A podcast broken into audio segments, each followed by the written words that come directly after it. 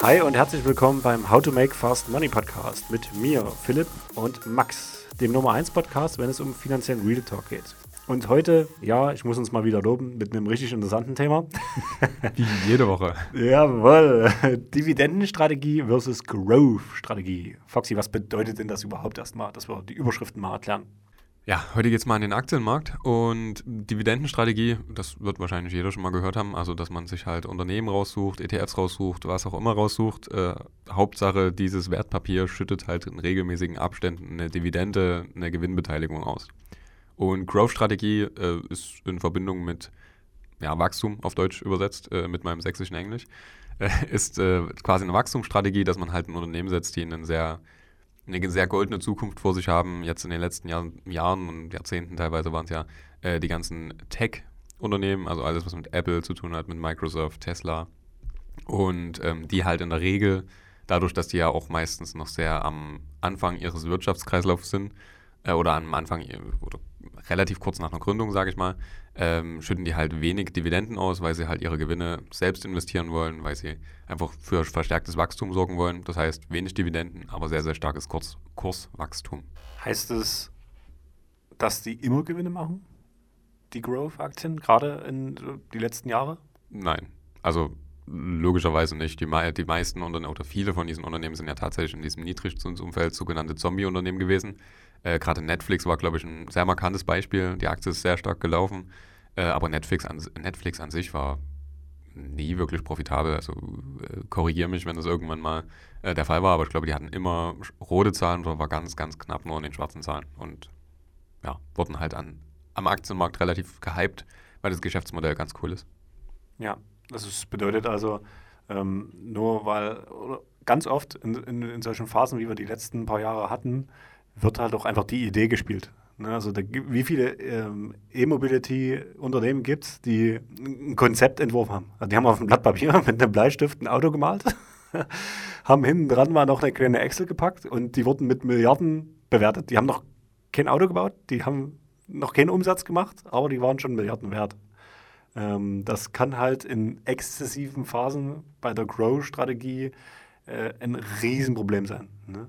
Aber jetzt lass mal, lass mal ins Detail gehen. Ähm, lass uns mal die Dividendenstrategie auseinandernehmen. Ist in meinen Augen erst wieder die letzten Monate, Jahre aufgeploppt, wo das ganze Thema äh, aufkam, dass man jetzt nee von heute auf morgen reich wird, weil man halt einfach irgendein Schrottunternehmen, irgendein Growth-Unternehmen gekauft hat. Und über Helmut Waikiki, der das bei Instagram preisgibt, weil das jemand ist, der einfach seit 20, 30, 40 Jahren genau diese Strategie fährt. Ansonsten, ein klassischer Influencer hat das nie empfohlen. Warum? Das ist ähnlich wie mit unserem Podcast-Name, weil es ja nee, Fast Money ist.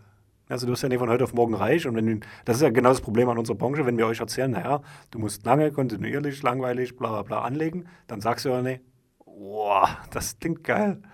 Aber das ist genau das äh, Erfolgsrezept. Ne? Ähm, für Klicks sorgt aber eher, dass ich dir sage, diese Aktie wird mit 100% durch die Decke gehen. Genau deswegen ist die Branche eben auch so aufgebaut. Aber zurück zum Punkt, Dividendenstrategie, Foxy. Ähm, du hast gesagt, es ist eine Gewinnbeteiligung ähm, an den Unternehmen. Mach mal ein paar Beispiele, welche Unternehmen das so, so ganz klassisch sind, die so Dividendenzahler sind. Das geht halt hauptsächlich um etablierte Unternehmen. Also Beispiel in 3M, in Coca-Cola, äh, McDonalds, äh, was hatten wir vor uns noch? Unilever, Caterpillar alles, was damit zu tun hat, das sind Unternehmen, die halt schon seit sehr, sehr vielen Jahren am Markt sind. Ähm, oftmals Unternehmen auch, die sehr, sehr breit aufgestellt sind. Ähm, halt, ja, ich, ich sag mal, sich nicht nur auf was, auf eine, äh, eine Sache fokussieren. Also gerade zum Beispiel ähm, die Tech-Unternehmen, die ich vor uns genannt habe, äh, die machen dann irgendwann diesen Übergang. Das heißt, die haben jetzt diese Wachstumsphase irgendwann hinter sich und werden wahrscheinlich, wenn sie dann wirklich am Markt etabliert sind, ähm, wenn jetzt nicht mehr so die krasse Innovation kommt, äh, dann werden die sich wie gesagt, am Markt etablieren und äh, wahrscheinlich auch ein paar Euro mehr Dividende zahlen als vorher. Und das ist bei der Dividendenstrategie auch das, äh, das Wichtige, dass man nicht sagt, okay, ich fahre jetzt eine Dividendenstrategie oder ich habe 400.000 Euro, ich fahre jetzt eine Dividendenstrategie und dann kriegst du deine 3-4% Dividende pro Jahr. Das ist okay, aber würde jetzt nicht so unglaublich viel bringen. Richtige Dividendenstrategie baust du über Jahrzehnte auf weil du es dann schaffst, über das Kurswachstum, über das Dividendenwachstum mehr rauszubekommen, wenn es ordentlich aufgestellt ist, als du initial investiert hast. Also du bekommst jedes Jahr eine größere Ausschüttung, als du initial reingepackt hast. Das ist unglaublich schwer vorstellbar, ich weiß. Aber das ist halt genau das Thema, was wir immer wieder sagen. Langfristig dranbleiben und dann kann das auch quasi in deinem Depot passieren, weil halt sowohl das Wachstum der Aktie als auch das Dividendenwachstum dort zusammenspielen. Und das ist halt, ich glaube, das ist auch so der Grund, warum unsere Instagram-Kanäle äh, noch keine 100.000 Follower haben, weil wir halt keine reiserischen äh, Nachrichten machen mit äh, diese Aktie verzehnfacht sich in den nächsten drei Monaten oder sonst was für ein Scheiß. Na cool, äh, klar, fallen da viele Leute drauf rein. Das ist auch wahrscheinlich einer der Gründe, warum die Finanzbranche so einen schlechten Ruf hat, weil sie dann merken, uh, äh, ich wollte schnell reich werden und ähm, hab's verkackt, aber jemand anderes ist dran schuld, weil der hat ja diese reiserische Nachricht ge geschrieben. Und wenn ich gerade beim Aufregen bin, kann ich ja gleich nochmal kurz ein bisschen weitergehen. ich hatte letztens einen Artikel gelesen, ähm, Credit Suisse war ja so ein, ich sag mal, eine Bank, der es nicht ganz so gut ging. Ähm, und da hat jemand 20.000 Schweizer Franken investiert und ist dann natürlich sofort, äh, nachdem er die verloren hat, zum, äh, zu, zu, zu, den Medien gegangen und hat sich dort ein Interview äh, geben lassen und hat sich dann darüber aufgeregt, wie das sein kann und dass es da ja äh, eine Sicherung geben sollte und äh, dass jetzt der Großteil seines Portfolios kaputt ist und dass er wieder von vorne anfangen muss zu sparen und dass die Krise halt vor allen Dingen die kleinen Leute trifft. Das ist auch unglaublich cool für die Medien, wieder das genauso hinzustellen. Die Krise trifft die kleinen Leute, aber mal ganz ehrlich, du hast halt einfach verkackt, wenn du den Großteil deines Depots in eine einzelne Aktie steckst. entweder die geht durch die Decke, dann ist es natürlich dein eigener Verdienst, aber alle anderen sind schuld, wenn du das verlierst. Also das finde ich immer krass, diese Einstellung und das finde ich... Äh, hat was mit Portfolio-Management zu tun, dass man sich halt einfach mal die Risiken vor Augen äh, führt und halt sagt, okay, was sind denn die Vor- und Nachteile von einer Dividenden- und einer Growth-Strategie? Und gerade aktuell, um das noch rund zu machen, Dividendenstrategie ist halt in einer schwierigen Marktphase extrem entspannt. Deswegen ist er jetzt auch wieder mehr auf den Schirm gekommen. Ähm, weil halt, und das sehen wir jetzt auch in unseren Depots, eine Coca-Cola, McDonalds-Aktie, ähm, Caterpillar, Unilever, was auch immer die Aktien sind, die aktuell ein ganzes Stück stabiler sind als eben diese Growth-Aktien, die extrem auf den Deckel bekommen haben. Weil was stark nach oben geht, kann auch stark wieder nach unten fallen. Das gehört halt dazu. Ganz genau. Ne? Und ähm, die Dividendenunternehmen sind halt die, die einfach ein laufendes Geschäftsmodell haben. Das sind Unternehmen, äh, ganz oft Konsumgüter, die einfach deswegen ständig Geld verdienen, deswegen ständig Geld ausschütten können und dann halt wieder von Relevanz werden, wenn die Welt sich mal wieder etwas schüttelt und rüttelt. Ähm, ein Punkt, der ebenfalls auf Instagram oder auf Webinaren, Seminaren von Coaches etc. empfohlen wird, ist ja, du brauchst ja eine vermögensverwaltende GmbH. ähm, sag mal was dazu. Ähm, ist das passend für eine Dividendenstrategie oder ist es dafür eher unpassend? Warum sollte man das überhaupt machen? Wieso sagen die sowas?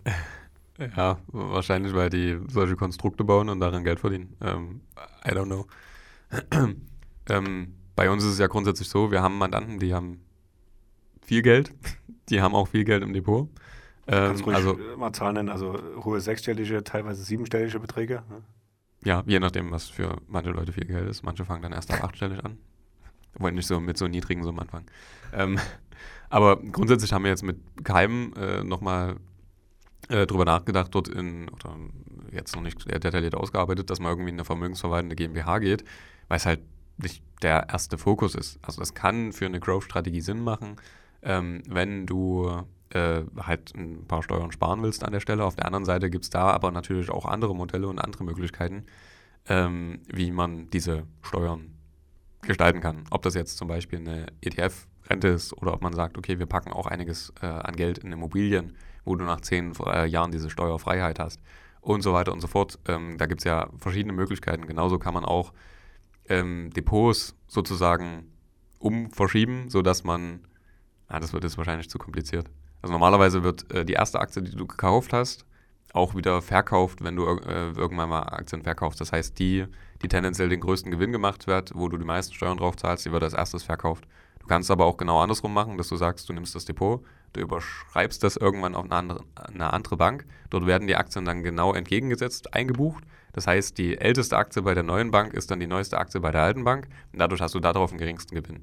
Super einfach, aber hey, funktioniert auch. Okay.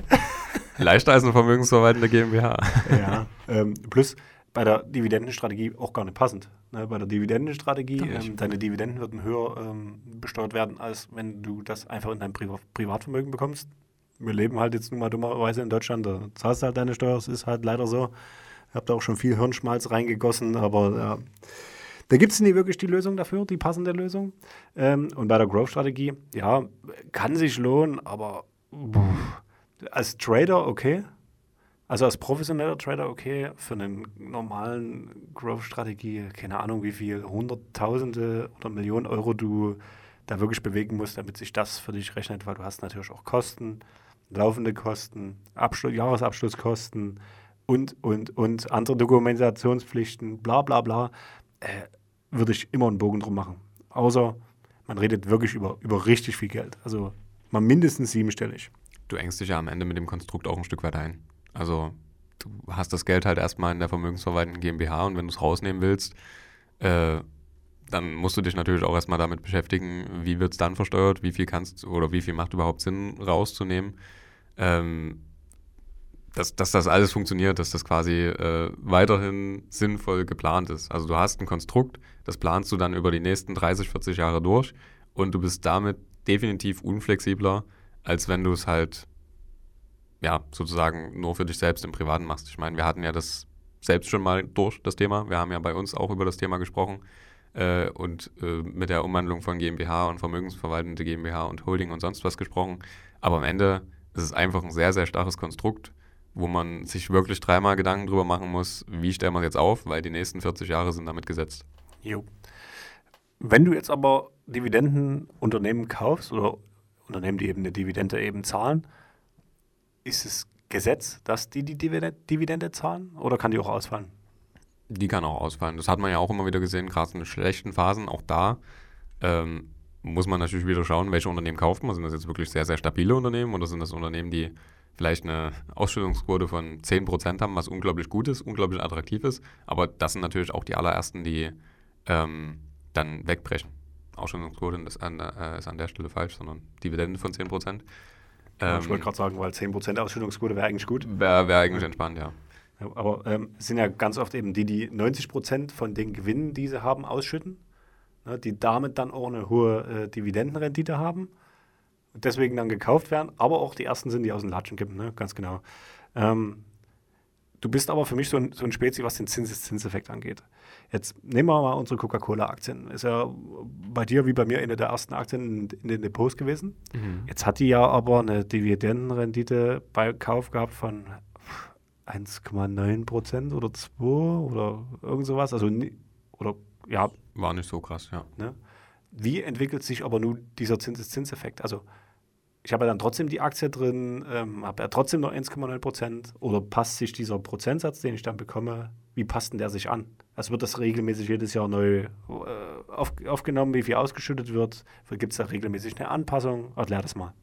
Ja, es gibt ja jedes Jahr eine Hauptversammlung ähm, bei den Aktien und da ist ja auch jeder Aktionär dazu eingeladen. Das heißt, sobald du eine Aktie hast, darfst du auch theoretisch dort mit vorbeikommen.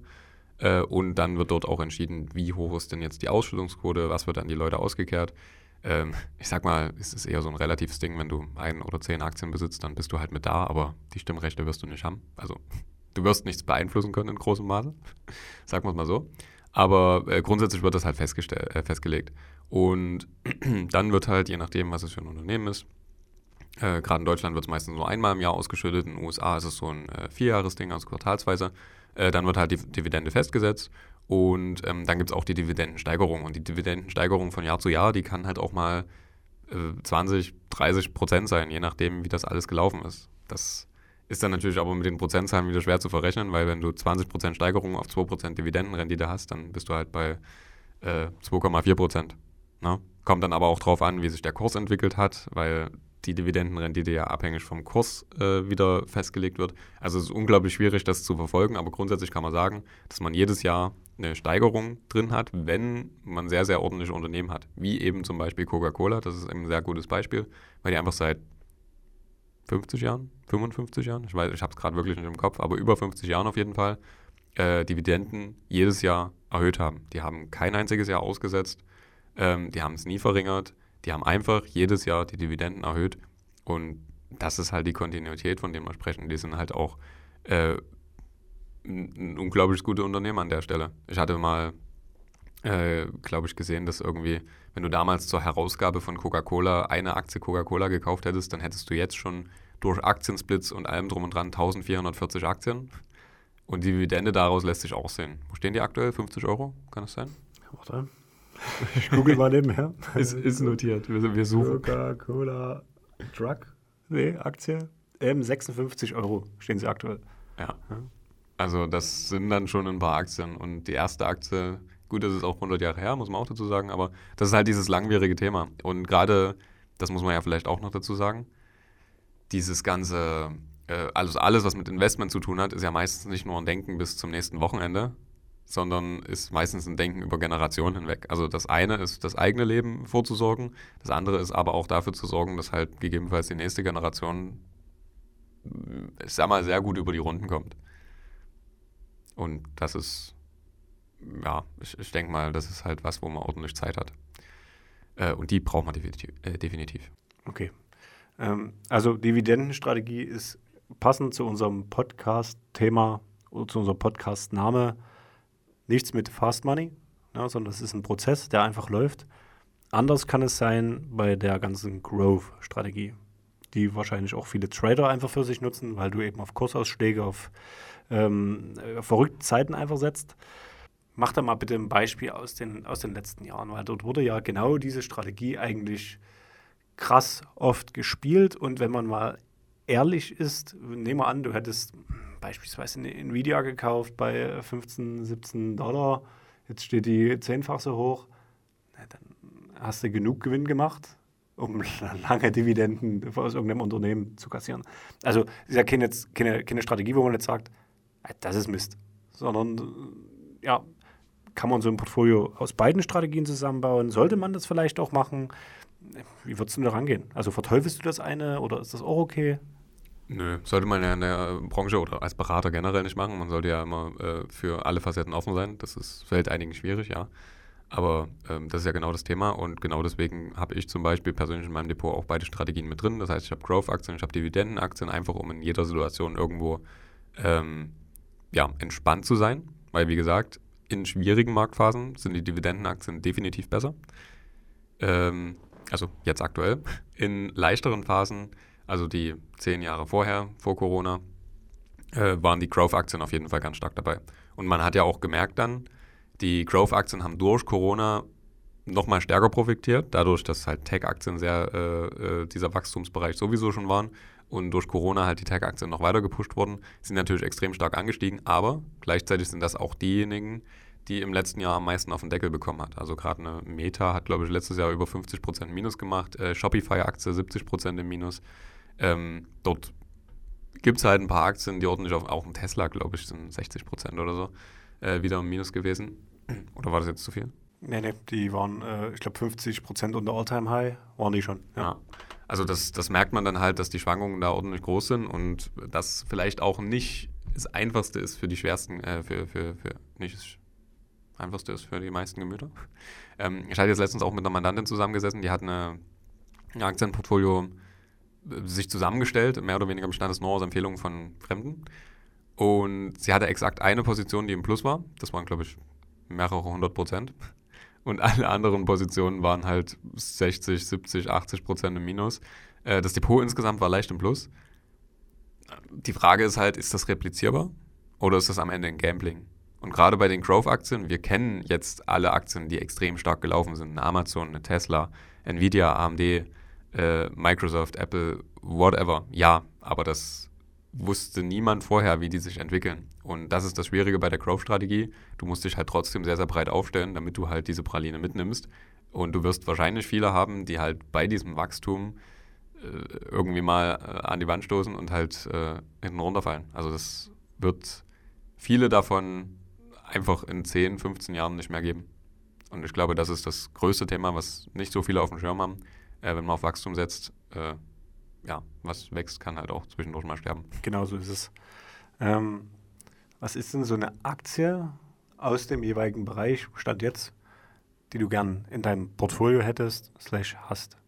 Ich habe gerade mal parallel eine gegoogelt, die ich schon immer so als ein kleines Ziel habe. Du weißt wahrscheinlich, welche ich gegoogelt habe. Nee, tatsächlich nicht. Du Ja. konsumierst sehr viel davon. Lind? Siehst du? Ja, genau, die Schokoladenfabrik Lind. Ja, die ist auch recht günstig, ne? Ja, äh, 104.000 äh, Schweizer Franken. Ähm, werde ich mir dann wahrscheinlich nochmal ein, zwei ins Portfolio legen, ja. Ganz, ganz entspannt. Also das ist für mich so eine, so eine Aktie, die, die ich auf jeden Fall in meinem Leben, in meinem Portfolio haben will. Nicht nur, weil es ein geiles Unternehmen ist und es, keine Ahnung, seit wie viel 100 Jahren man schon Lindschokolade isst, ähm, sondern, also Gründungsdatum war übrigens 1845, also seit knapp 200 Jahren ähm, isst man Lindschokolade, sondern die geben auch noch eine Sachdividende, nämlich einen, einen Koffer voll mit Lindprodukten. Ja. Und das, meine Lieben, ist auf jeden Fall ein Ziel. Was ich aber ähm, auf eher der Dividendenseite sehe. Die Dividendenrendite an sich ist bei 1,25 Prozent. Also jetzt nichts, wo man sagt, boah, das ist, das ist krass, ne? Ja. Aber ähm, es ist jetzt auch auf gar keinen Fall ein Growth-Unternehmen, weil wenn man das Geschäftsmodell mal sieht, man verkauft Schokolade, wird man jetzt nicht sagen können, morgen verkaufe ich einfach doppelt so viel Schokolade. Also das ist vielleicht auch noch so ein, so ein Merkmal bei ähm, Dividendenplayern, dass das Wachstum des Unternehmens eben nicht 100, 200, 300 Prozent im Jahr ist, sondern eher 5, 10, 20 ähm, Prozent, weil du logischerweise, wenn wir es auf Schokolade belassen, jetzt nicht die doppelte Menge verkaufen kannst. Wenn man es auf Windel bezieht, äh, die Kinder kacken deswegen jetzt nicht doppelt so viel und so weiter und so fort. Ne? Genau. Wie gesagt, beide Strategien machen Sinn, vor allem wenn du die irgendwo ein Stück weit kombinierst. Und ja, ich habe das ähnlich aufgebaut wie du, äh, Foxy. Beides im, im Portfolio, beides im Depot. Ähm, wichtig ist aber eigentlich bei beiden wieder langer Atem. Ganz, ganz einfach. Ne? Genau. Hast du jetzt noch was auf dem Herzen, was wir hier noch mit reinpacken wollen? Ich würde einfach deine Frage noch beantworten und dann können wir mal gucken. Welche? Welche Aktien ich reinpacken Ah, würde. so, gut, ja. Sorry, ich war schon in der Schokoladenfabrik. Ja, ich habe schon gemerkt. Äh, Ich habe Hunger. Hast schon die Umpa Lumpas angeguckt.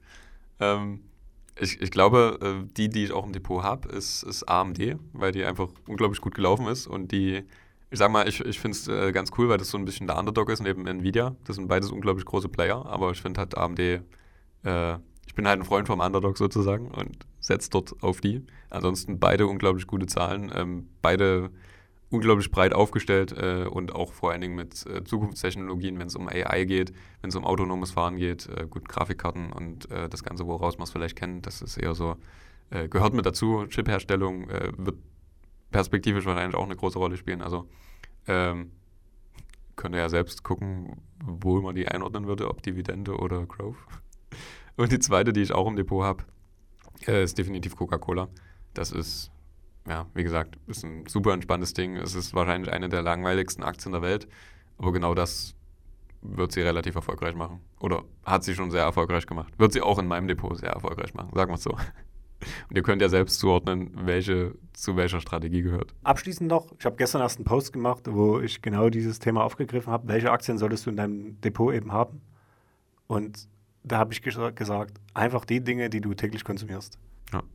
Und wenn ich jetzt auf mein Leben schaue, 31 Jahre alt, gefühlt trinke ich seit 31 Jahren irgendein Coca-Cola-Produkt, egal ob das das Wasser davon ist, ob das eine Fanta ist, ob das eine Sprite ist, ob das eine Coca-Cola ist.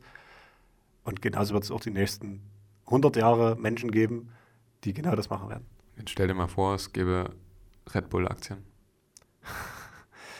Ja, dann, das wäre definitiv ein Unternehmen, was ich kaufen würde, weil das hoch profitabel ist, durch mich. Ähm, ähm, ja, ne? aber zweifelsohne ein Unternehmen, was, was, was überragend ist. Äh, Im, Gegen, im Gegensatz zu Players haben Monster Energy mittlerweile auch ähm, von Coca-Cola äh, übernommen, wahrscheinlich nie, aber beteiligt auf jeden Fall. Die haben, glaube ich, für die das komplette Ausrollen des, äh, der Produkte quasi weltweit gemacht, weil Coca-Cola gibt es vielleicht überall auf der Welt. Ähm, und wenn du dir mal den Aktienkurs anguckst, warte, ich mach's mal. Ich glaube, das war die, die beste Aktie der 2000er Jahre, oder? Monster Beverage? Ich, genau, warte. Ähm, ja, super. Kein Internet. Der Chart zeigt es nicht. Ähm, ja, aber äh, ich glaube, mehrere, äh, 14.000 Prozent waren das irgendwann mal, glaube ich. Äh, ist, denke ich, okay, ja. geht. Ja, das geht. Ja, lasst es uns rund machen, meine Lieben. Beide Strategien haben ihre Daseinsberechtigung. Passt auf, dass ihr euch nie, ähm, in verschiedenen Marktphasen eben nur eine reintreiben lasst, ne? weil selten ist nur die eine Strategie, nur das eine Produkt die Lösung für das jeweilige Problem. Und das wäre es von uns zu diesen beiden Strategien. Ähm, Foxy, du hast gerade noch den Monster Chart gefunden? Ja, nee, das ist auch irgendwie eine Scheißanzeige. Okay, sieht komisch aus. Dann, Dann, nicht so kurz. Dann lasst uns gerne eine Bewertung da. Lasst uns gerne mal einen Kommentar da oder eine Nachricht da, was bei euch die Aktien sind, die für die jeweilige Strategie eure Lieblinge sind. Weil das kann immer zu ganz, ganz coolen Erkenntnissen führen, ähm, zu ganz, ganz viel Austausch führen. Und in unseren Shownotes verlinken wir euch wieder unsere Socials, worüber ihr uns das mitteilen könnt. Ansonsten bitte bewerten und wir hören uns in der nächsten Folge. Ciao.